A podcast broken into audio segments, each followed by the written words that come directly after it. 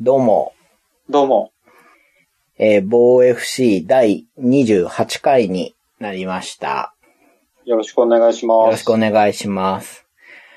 えー、今回の名前なんですけれども、はい。僕の考えたニックネーム。心のニックネーム。僕ならこうつけるっていう。そうそうそう。まあもっとね、はいはいこう、まあまあ、中二的な ね、 子供が必殺技を考えるようなはいはい。感じで考えてたりもするんです。恥ずかしながら。はいはい。わかり ます。僕から、僕から言い出したので、えー紹介していこうかなと思うんですけれども、あお願いします。ジェレミー・スティーブンスはいはいはに対してい。はい。つけた心のニックネームはですね、はい。火山蹴りです。かっこいいですね。あ、かっこいいです かかっこいいですね。あの、垂直飛び膝蹴りやったじゃないですか。はいはいはい。あれになんかいい名前ないかなとはいはいはい。暇なのかって思われそうですけど。そうなんですよ。で、垂直に飛び上がる何かいいもの、はいはい。火山だなと。ほうほうほうほう。ジなるョほジどョの第2部のラストでもね、あの、火山が重要なものと して、はい。地球の怒りとして表現されてたので、これ は火山蹴りだなってこう。まあ、スティーブンスもこう熱い選手ですし、ね。そう、そうです、そうです。あ、ナイスフォローありがとうござい ます。このニックネームを みんなと共有したい知的財産として。そっかー。なるほいかがでしょうかど。あーひま僕ですね。はい。普段からこう思ってたところがあって、それをニックネームにしてみたんですけど、はいはい。あのアラン・ジョーバン選手。ああ、ジョバン君。はい、ジョーバン君。漢字とカタカナのパターンで、残念ハンサム。あなんかですね、 わかる男前じゃないですか。あ、 はいはいはい。ハンサムなんですけど、元モデルですしね。そうですよね。ただ、こう、盛り上がりすぎて、はい。自分を見失っちゃうところとか、はいはいはい。その辺のこう、隙がはい。僕らを引きつけてやまないわけですよね。そうですね。まあ、いい意味での残念ハンサム。ああ。うん。いいですね。なんか我々、ちゃんと高柳さんの遺伝子を受け継いでる 気が、勝手ながらするんですけれども。言いそう です。本当ああ、よかった。 なんとかなってよかった。ほっとしましたねほ。っとしました。はい。というわけで、今日は、火山蹴りと、残念ハンサムはいで。す。呼びづらい名前ですけいどや、、めてください。よろしくお願いしますよ。ろしくお願いします。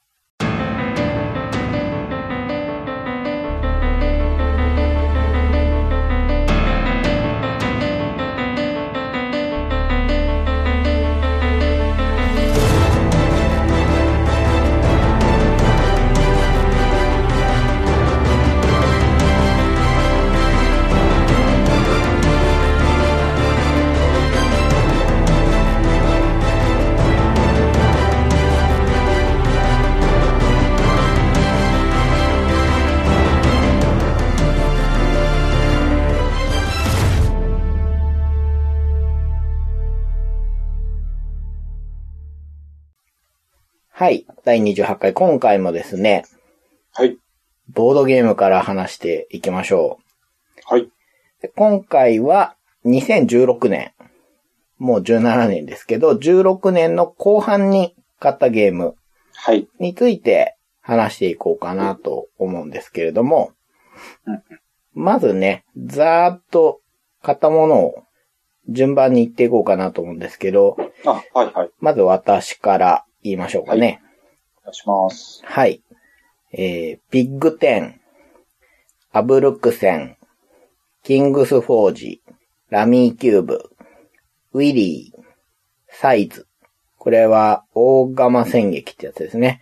あと、ウィザード20周年版、トレンディ、アウスライサー、コロニー、ハビタット、テリブルモンスターズ、ディンゴの夢、ラピッタカードゲーム、フィルムを巻いて、チネチッタ1937、人食い屋敷、ザ残業、エンデの建国者、スペースデブルスイーパーズ、リカーリング、聖杯サクセション、ビーバー 21XX、キャピタルラックス、エクスペディション、ルビーモンスターズ、パップス。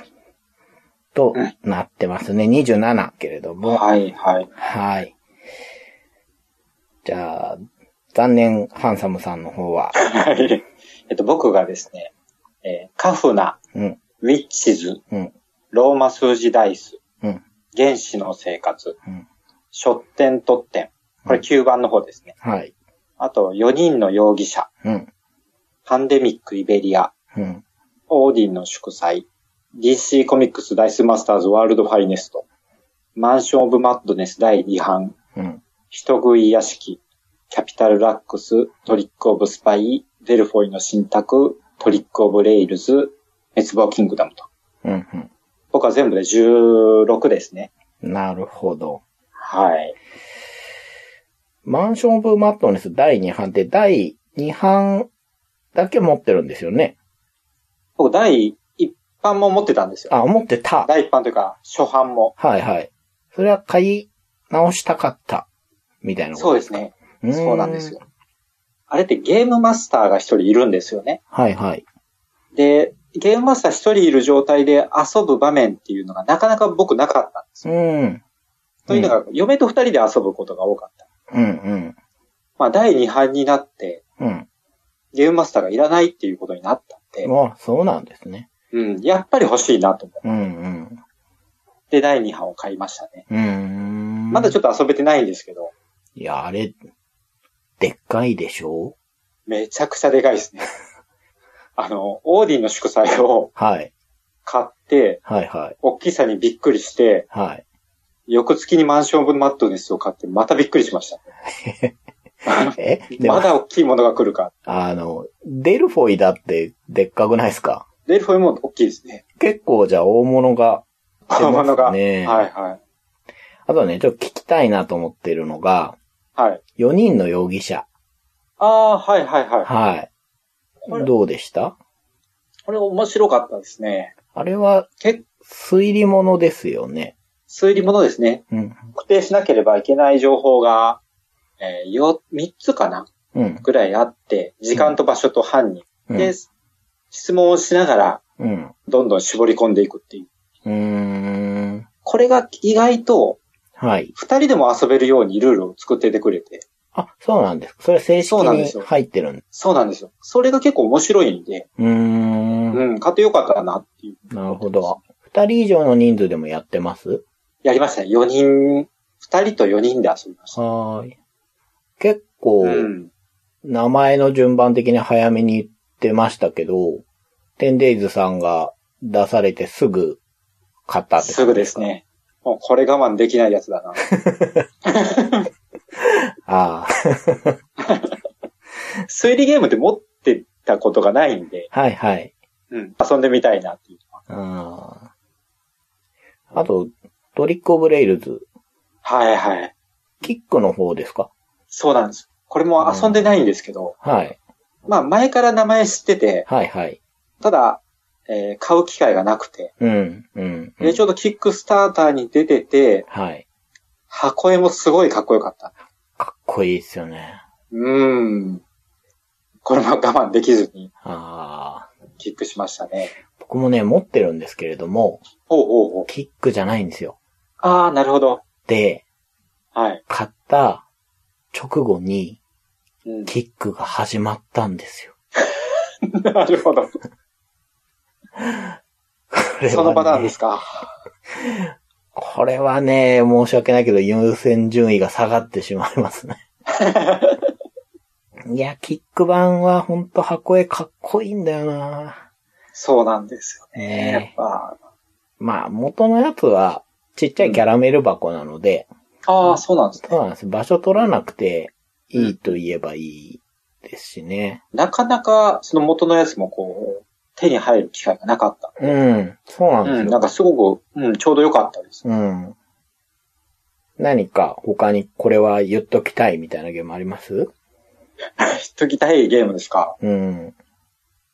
微妙な評価のゲームがあって、 はい。それを言うのもどうかって感じなんですけど、はいはい。デルフォイの信託、はい。あの、ステファン・フェルトのはい。ゲームなんですけど、好フェルト好きじゃないですか。きなんですよ。はい。で、すごく楽しかったんですよ。はい。ただ一方で、はい。ちょっとアンバランスだなって思うことがあって、ほう。このゲームってあの、やることははいはい。簡単なピックデリバリーなんです。うーん。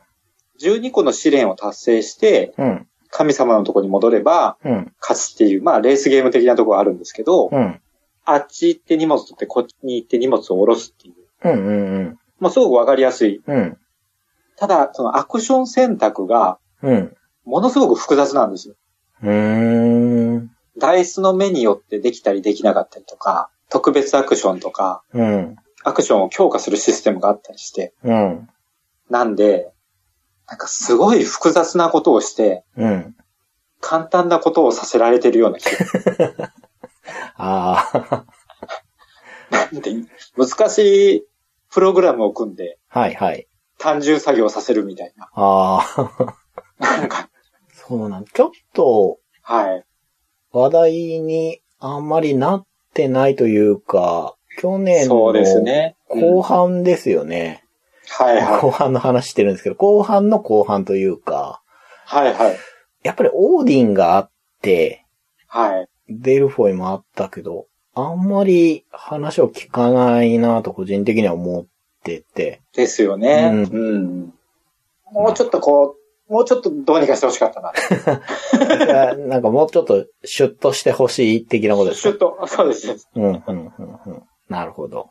あと、オーディンの祝祭は面白かったな。やっぱり、したね。面白かったですね、これ結は。構やってますそうですね、やりましたね。これがやりたくて、はい。知り合いに声かけて、はい、はい。 4人集まってみたりとか。二人ではやってないですかあ、2人でもしました。あこれは面白かっあはい。僕ね、やれてないんで。まあでた。も、はい。いつかどっかでできるでしょって思ってるとこあるんですけどね。 まあ、すごい話題でしたもんね。うん。うん。なんせ箱の厚さがね、僕らの好きないつもの小箱の縦幅でしょそうそうそうそう。目を疑いますよね。うん。何かに取り憑かれてるんじゃないかっていう。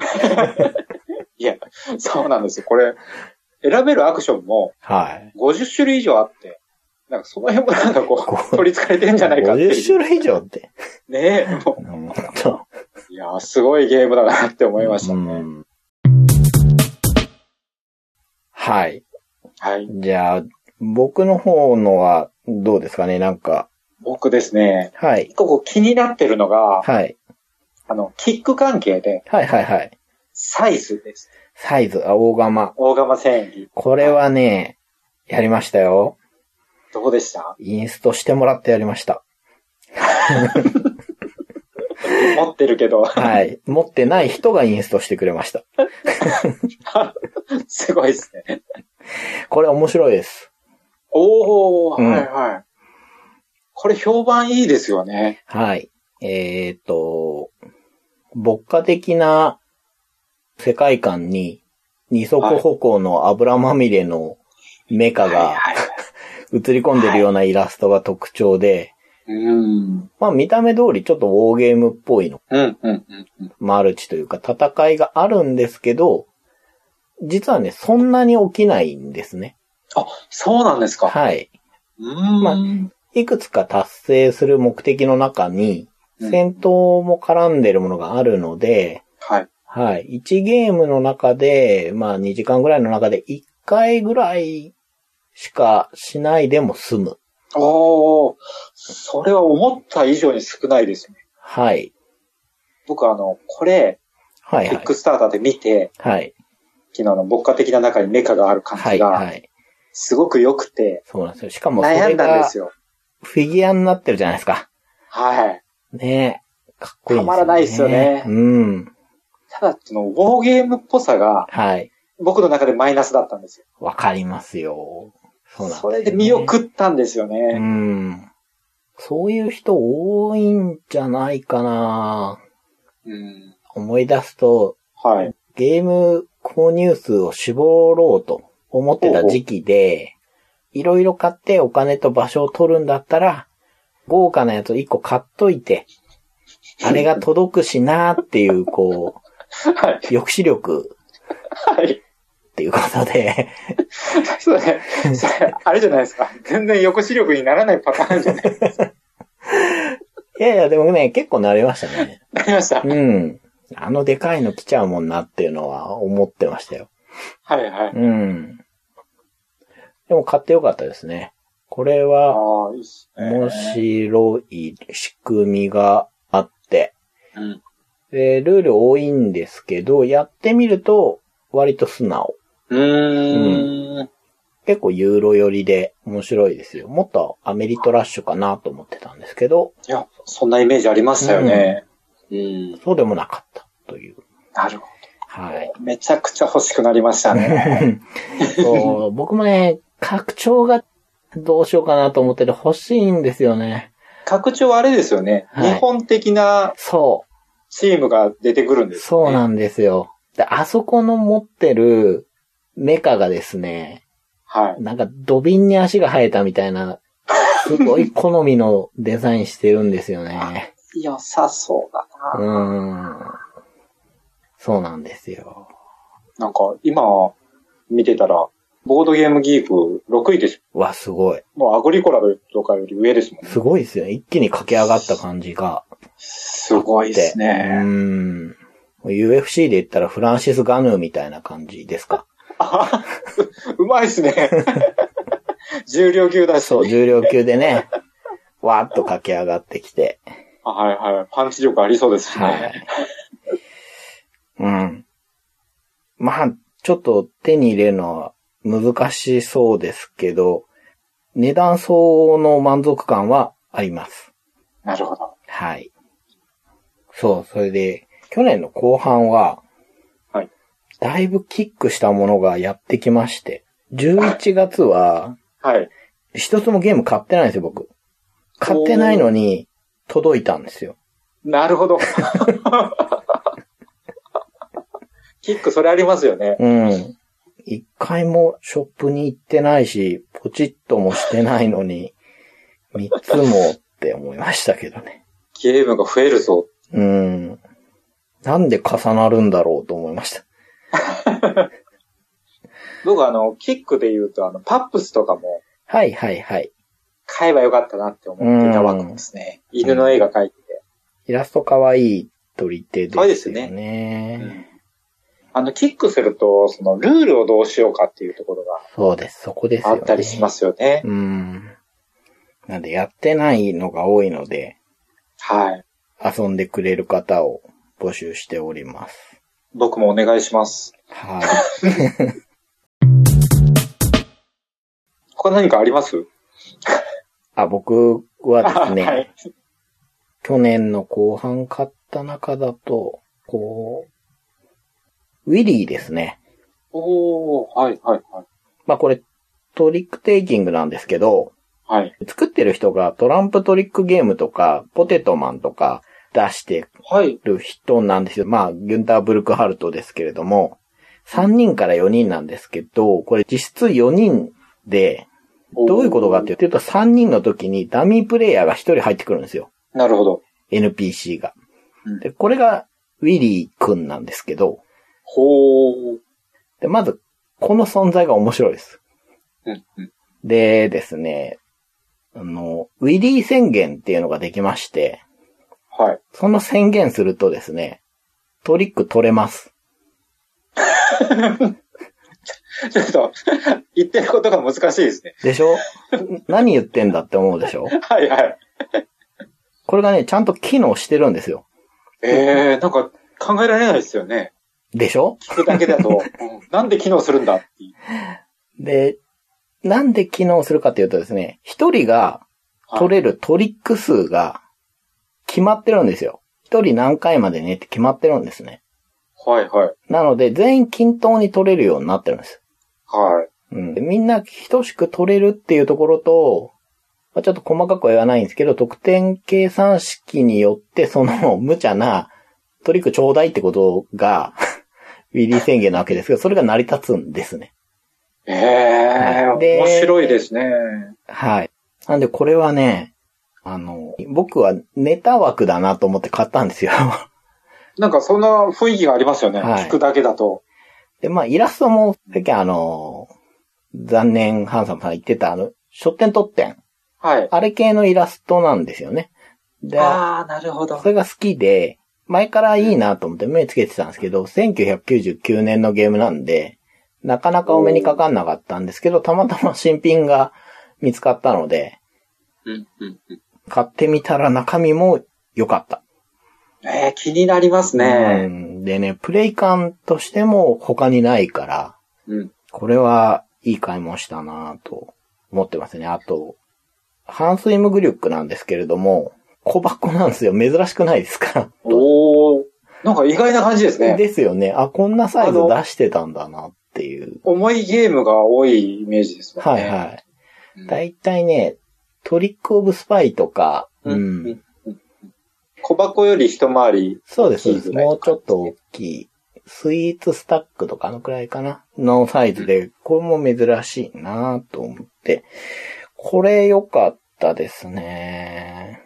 ああ、いやー、気になりますうね。ーんちょっとね、ルール読むと、ややこしい気がするんですけど、はいはいやはい。ってみるとそんなことないです。あそうなんですか。うん。1回目は、あ、こういうことか、なるほど、こういう構造かっていう感じで、ほう面白かっ。たですね。で、ちょっと気抜くと本当ウィリー君が強いん で、気が抜けないんですよね。それ、面白いですね。うんその、NPC が強い。そうなんですよ。NPC が、うん、いい動きするゲームって、あんまりない気がするのないですで、うん。なんか NPC を利用して、うん。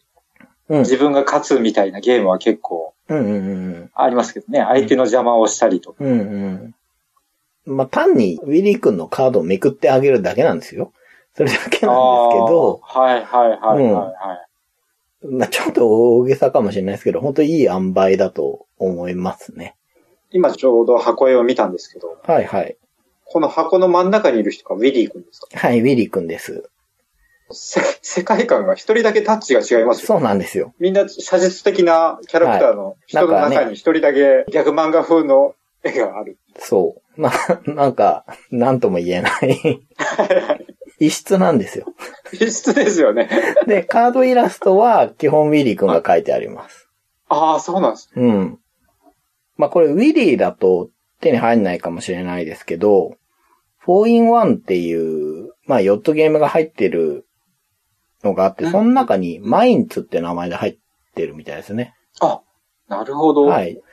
はいはい。まあ 4in1 も今はあんまり見ないかもしれないですけどね。ちょっとあれですね。4 in 1がアメリカのアマゾンで今買えそうだな。あ、本当ですかそうなんバですスシュティヒはい。リスケ。はいはいあ。の、蚊のやつも遊べるはみいたはいいで。すね。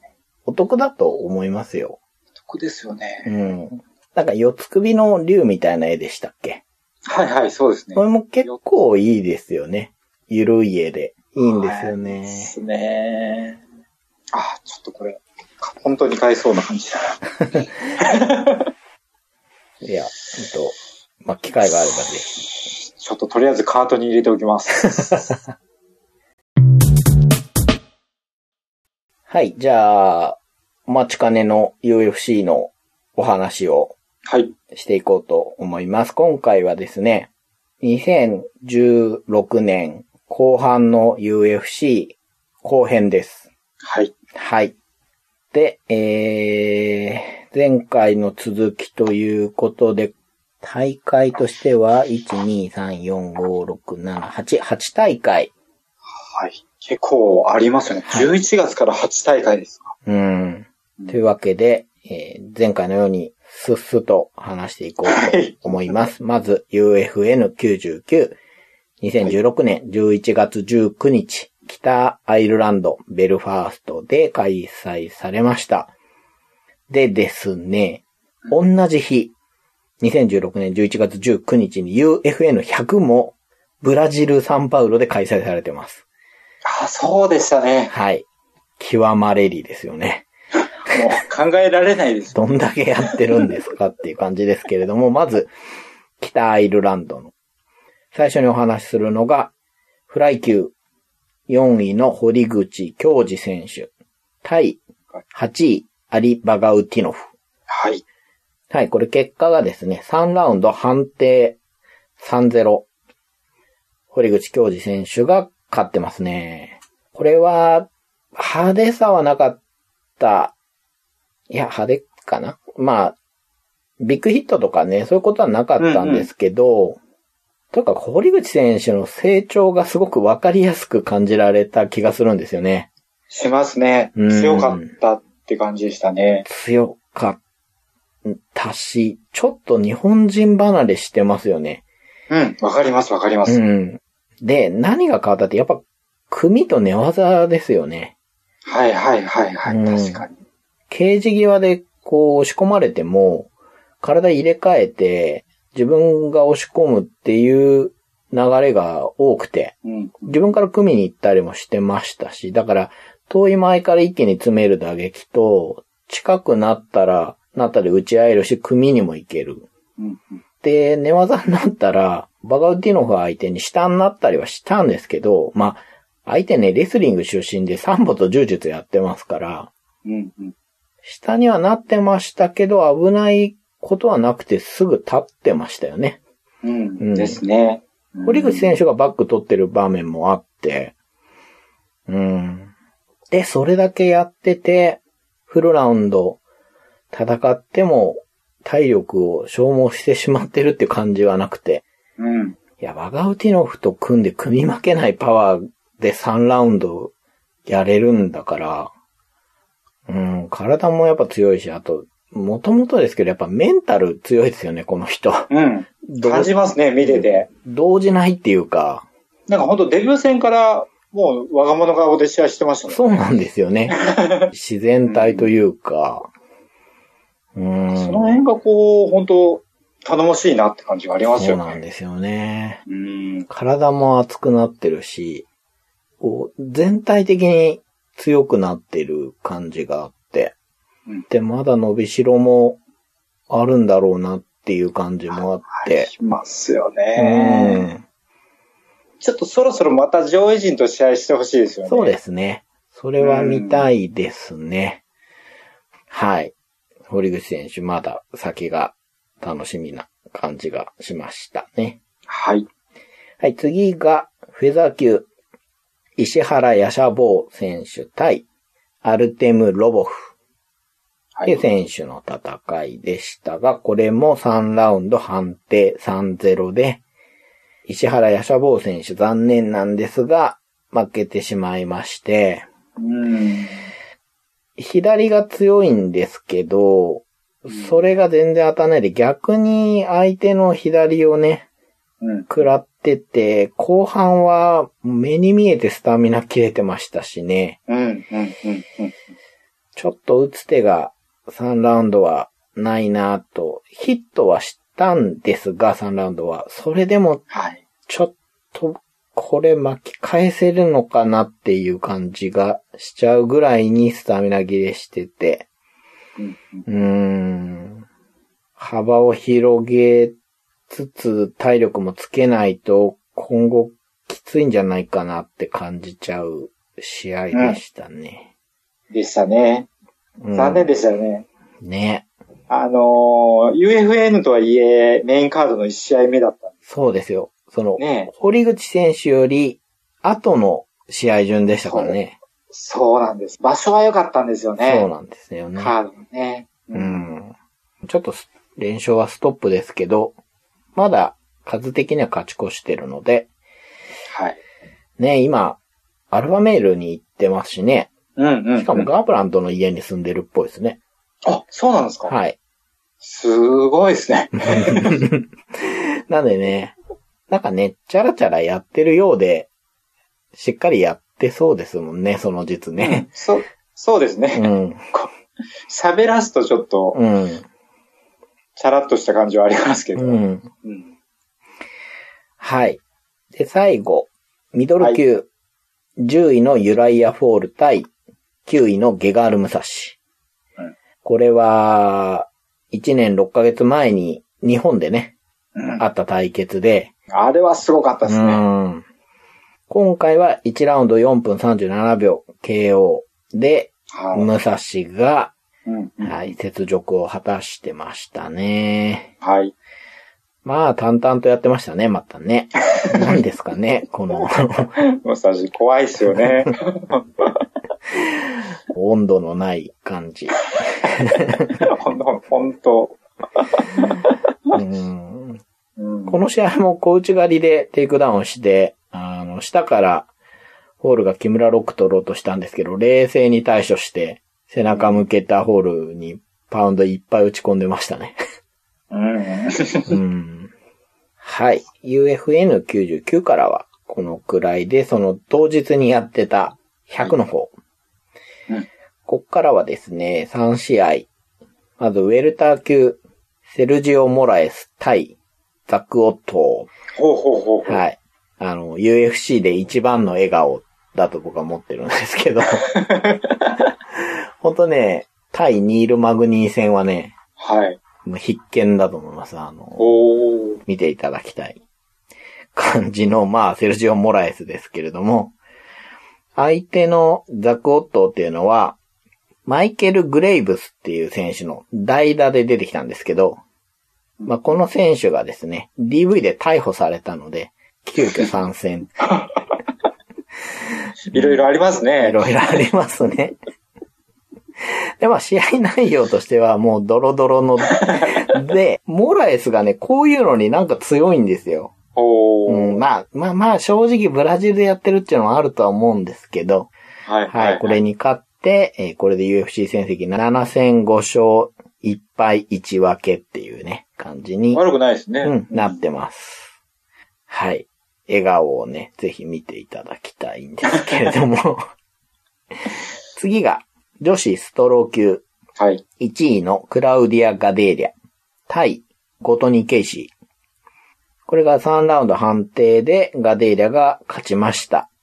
で、ガデーリャっていうのは1回前にヨアナと戦ってかなり追い込んだんですけれども、うん、う、うんうん。ん、やっぱね、誰がじゃあヨアナと戦うかっていう階級じゃないですか、ここは。はい、はい、はうい。ん。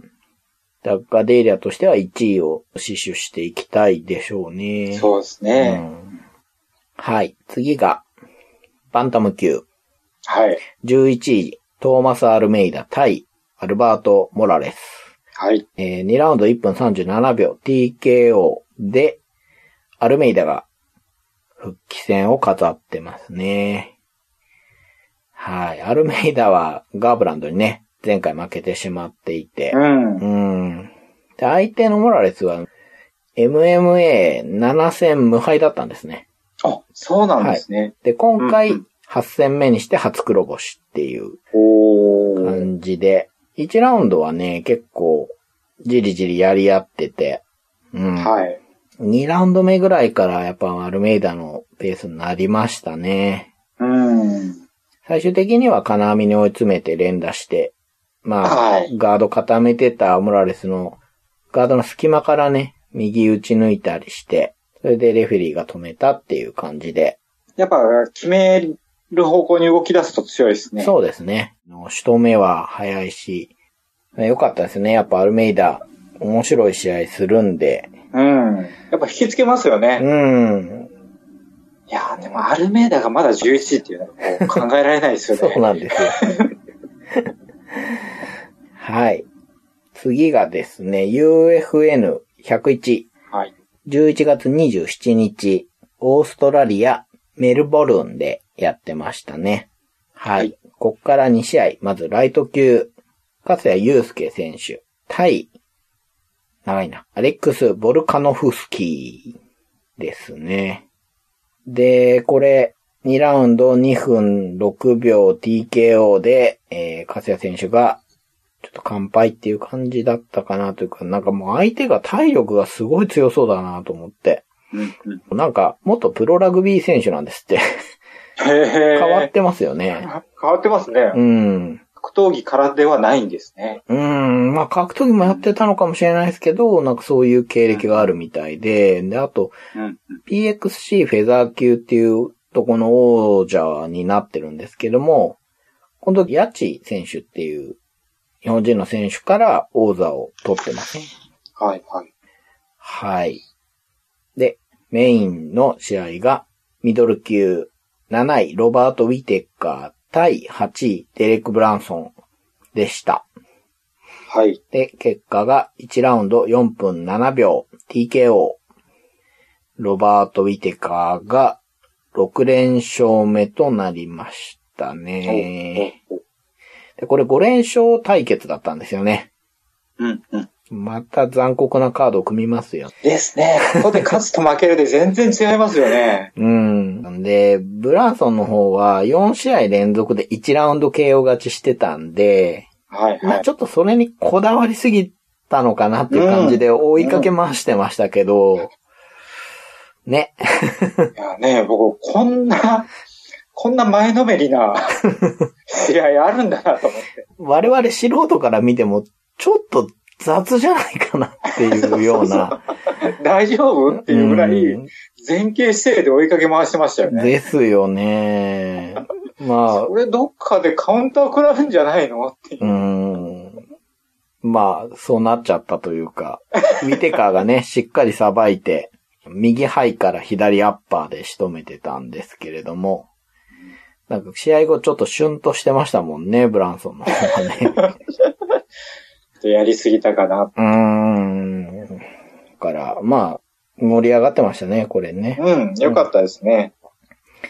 はい。これで11月の試合が終わりです。はい。はい。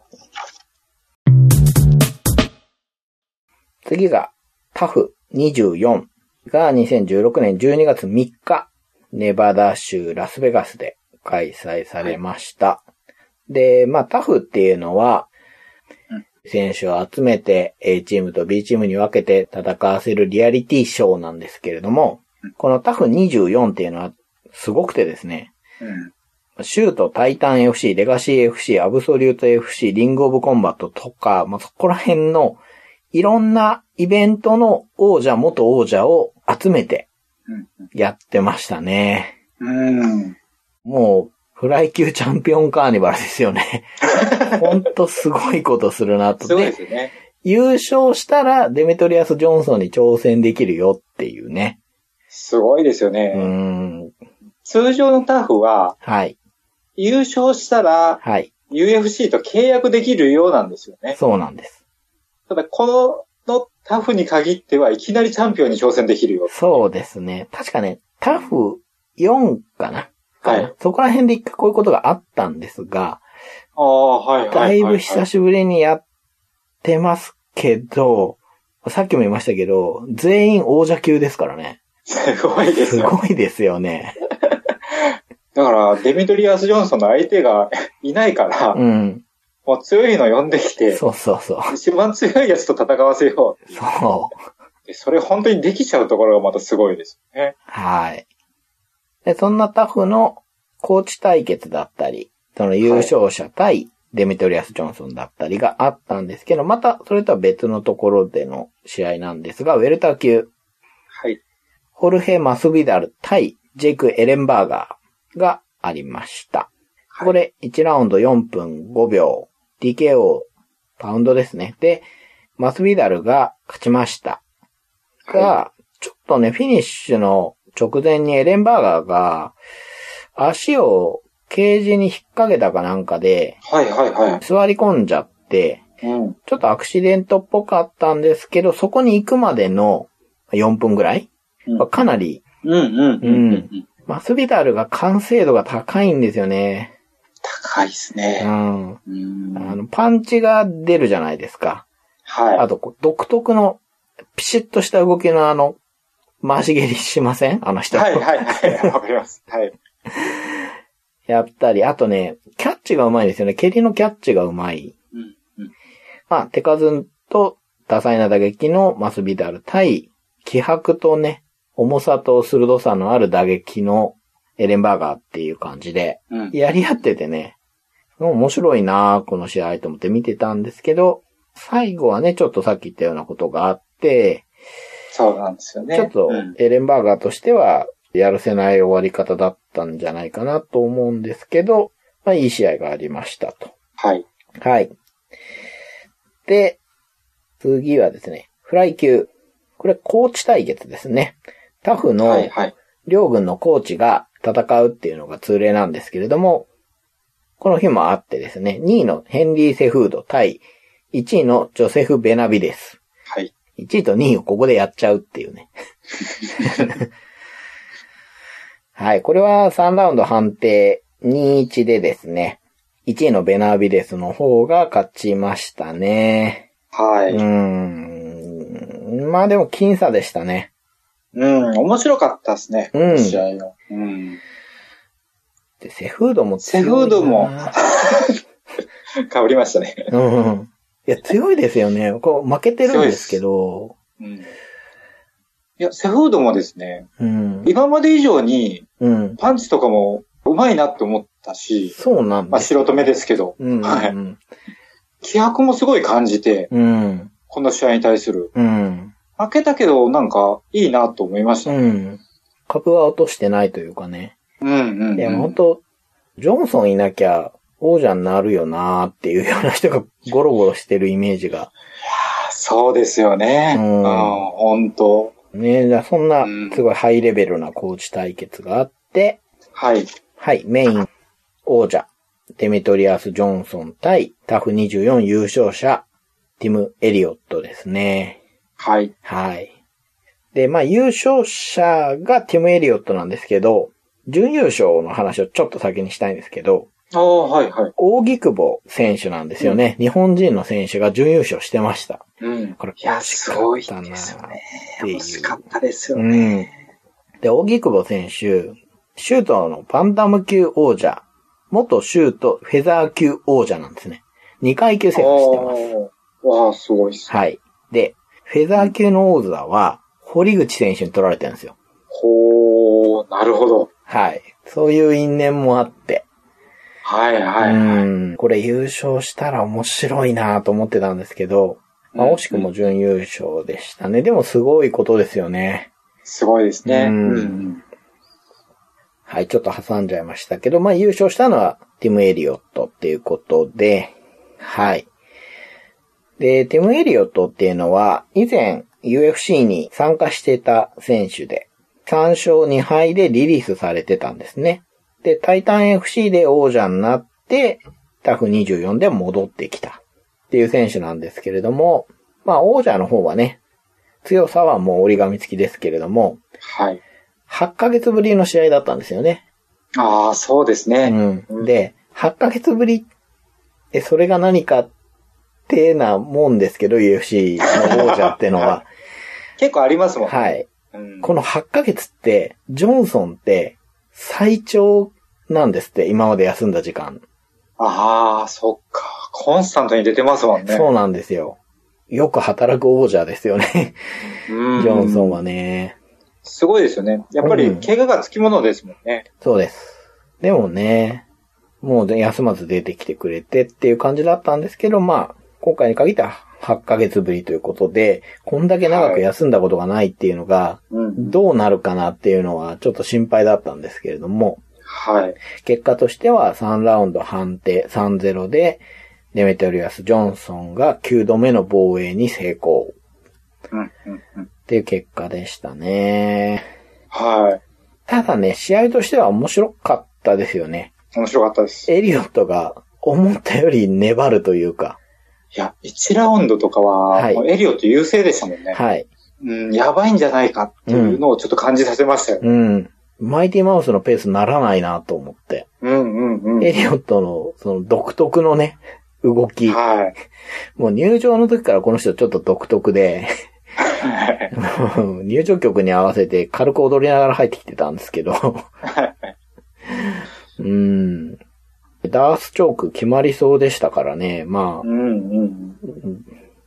ジョンソン、サムズアップしてましたけど、大丈夫だよってアピールしてましたけど、まあ、そはいはれ、い。しのいでからはね、打撃と組と寝技の波状攻撃で、うまあ、エリオットがよくしのいだなっていう感想でしたけどね。ん。うんうん。うん。やっぱりでも、あの1ラウンドから優勢に持っていくジョンソンっていうのがすごいですうね。ん。あらゆる手を使いながら。うん。はい、というわけで、ついに10度目の防衛が見えてきましたね。ああ、すごいなうん。ぜひ記録をね、達成してほしいなと思いますし、エリオットもね、面白かったので、まだ見たいなと思うんですけれども、見たいっす。はい。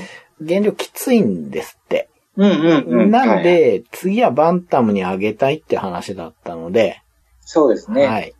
また面白い選手がバンタムにうん。ですいねま。すね。はい、うんという感じでした。次が UFN102、2016年12月9日、ニューヨーク州オールバニーですね。こっからは2試合、どっちもヘビー級です。まず、フランシス・ガヌー対アンソニー・ハミルトン。これは1ラウンド1分57秒、木村ロックでガヌーが勝ちました。はい。はい。まあ、ハミルトンがね、バックを取ってケージに押し込んだんですけれども、ガヌが木村で取って、そのまんまね、グラウンドに持ってって、絞り上げるって感じでした ね。はい。うん。いや、ガヌーはいいですね。ガヌはいいですね。 ちょっと期待しちゃいますね。うん。まあね、そんなガヌーが、まずニックネームはプレデター。MMA 戦績は10戦9勝1敗。UFC 戦績は4戦4勝、KO が3、一本勝ちが1。はい、ではい。カメルーン出身なんですけれども、はい。まああの、経済状況が良くないっていうことで、フランスに渡ったんですね。はい。で、ボクシングで一旗あげようということほうでほう行ったんですが、入門した先が、というわけか、MMA のジムだったと。なるほ ど。なるほど。 はい。なぜか。で、ジムに住んでたみたいですね。ああ、なるほど。で、結局総合格闘家としてデビューしてるんですが、デビューからわずかまだ3年なんですよ、この人。すごいですね。 うん。ねえ。デビューして3年の選手が UFC にもういて、うん4戦4勝してて、ランク入りしてて、うん。すごいすごいなあ早い。トントン拍子ですよね。うん。ほんと。これ、記録とか調べたらかなり早い方に入るんじゃないかなと思うんですけれども、はい、はい、はい。うん。というね、フランシス・ガヌー勝利だったんですけど、まあ次も気になりますよね、ほんとガヌーはね。うん、ですうんね。全然ダメージなしで勝ってましたよね、この試合はね。はい。で、もう一個のヘビー級は、10位のデリック・ルイス対、えーシャミル・アブドラヒモフ、15位ですね。で、まあ、ルイスは、あのゴリラはい。ですね。ですねって。 ゴリラモーションをやるはい。 ヘビー級のハードパンチャーですけれども、結果としては4ラウンド3分42秒 TKO、マウントパンチですね。で、ルイスが勝ってました。が、ルイスはちょっと、組まれたり距離取られた時の対応が、今後鍵なのかなと知るほど目に感じたんですが、うん、うん、うん。うん。ちょっとテイクダウンもうんされやすいし。そうなんですよね。ロイ・ネルソンとやった時も、うん。ちょっとそういう感じで長引いてね、うん、うん、うまくいいとこ出せなくて、って感じだったので、うん。うん、まあ、ルイスもガヌーも、停滞気味のヘビー級で下から上がってきた若手じゃないですか。そうですよね。うんどんどん上に挑んでってほしいとこなんですけれども、ガヌーはいははいちょっとまだ未知数でよくわからないんですけれども、はい。ルイスは課題があるのかなっていう感じの試そ合うでですしね。たちょっね。と見えましたね。うんここ2戦ぐらいで。勝ちはしたんですけれどもうね。んうん。はい。ね、また偉そう ですが、はい、そんなヘビー級の試合でしたね。